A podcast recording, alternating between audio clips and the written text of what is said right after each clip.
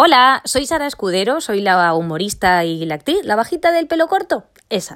Estoy muy feliz de participar en campañas como Un juguete, una ilusión, porque tenemos los adultos la obligación de potenciar el juego en los niños. Es fundamental una infancia con juegos, una infancia con tiempo libre, con, con, tiempo de ocio, una infancia lúdica, porque es la mejor manera de que esa niña y ese niño crezcan sanos, crezcan con una mente libre, con una mente feliz, que potencien su creatividad, sus relaciones sociales, que sepan eh, gestionar ciertas emociones que solo se dan cuando uno está jugando, el ganar, el perder, el jugar en equipo.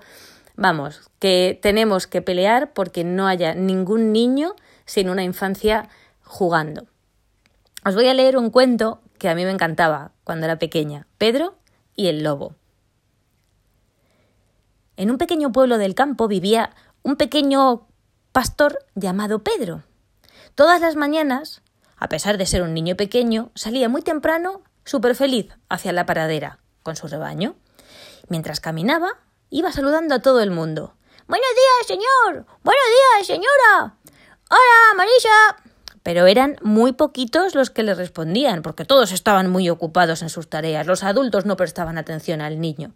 Un día, mientras descansaba debajo de un árbol, estaba viendo pastar a sus ovejas y tuvo una idea. Hmm, voy a llamar la atención de todo el pueblo haciéndoles creer que me persigue un lobo.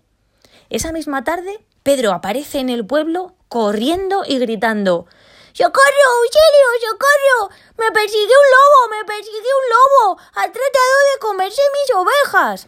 Claro, todo el pueblo se alborotó y corrieron en busca del lobo para ayudar a Pedro. Pero volvieron al pueblo afligidos por no haberlo encontrado. Al día siguiente, cuando el niño volvía a ir con sus ovejitas, todo el pueblo le saludaba y todo el pueblo le decía preocupado Ten mucho cuidado, Pedrito. Oye, avísanos si ves al lobo. Pedro, por favor, cuídate. Pedro estaba súper contento porque había logrado que todo el pueblo se fijara en él y le prestara atención. Entonces decidió repetir la mentira.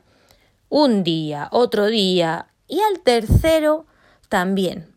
Pero al cuarto día los campesinos del pueblo estaban ya cansados de buscar inútilmente al lobo y dejaron de creer en las historias del niño.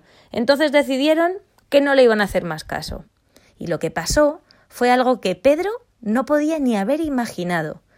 Realmente, un día, cuando estaba pastando con sus ovejitas, apareció el lobo.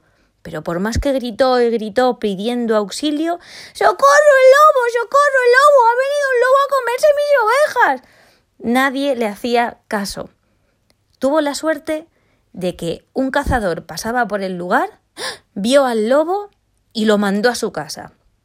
Pedro se llevó un susto tan grande que aprendió la lección. Nunca más volvería a mentir para llamar la atención ni por este ni por ningún otro motivo.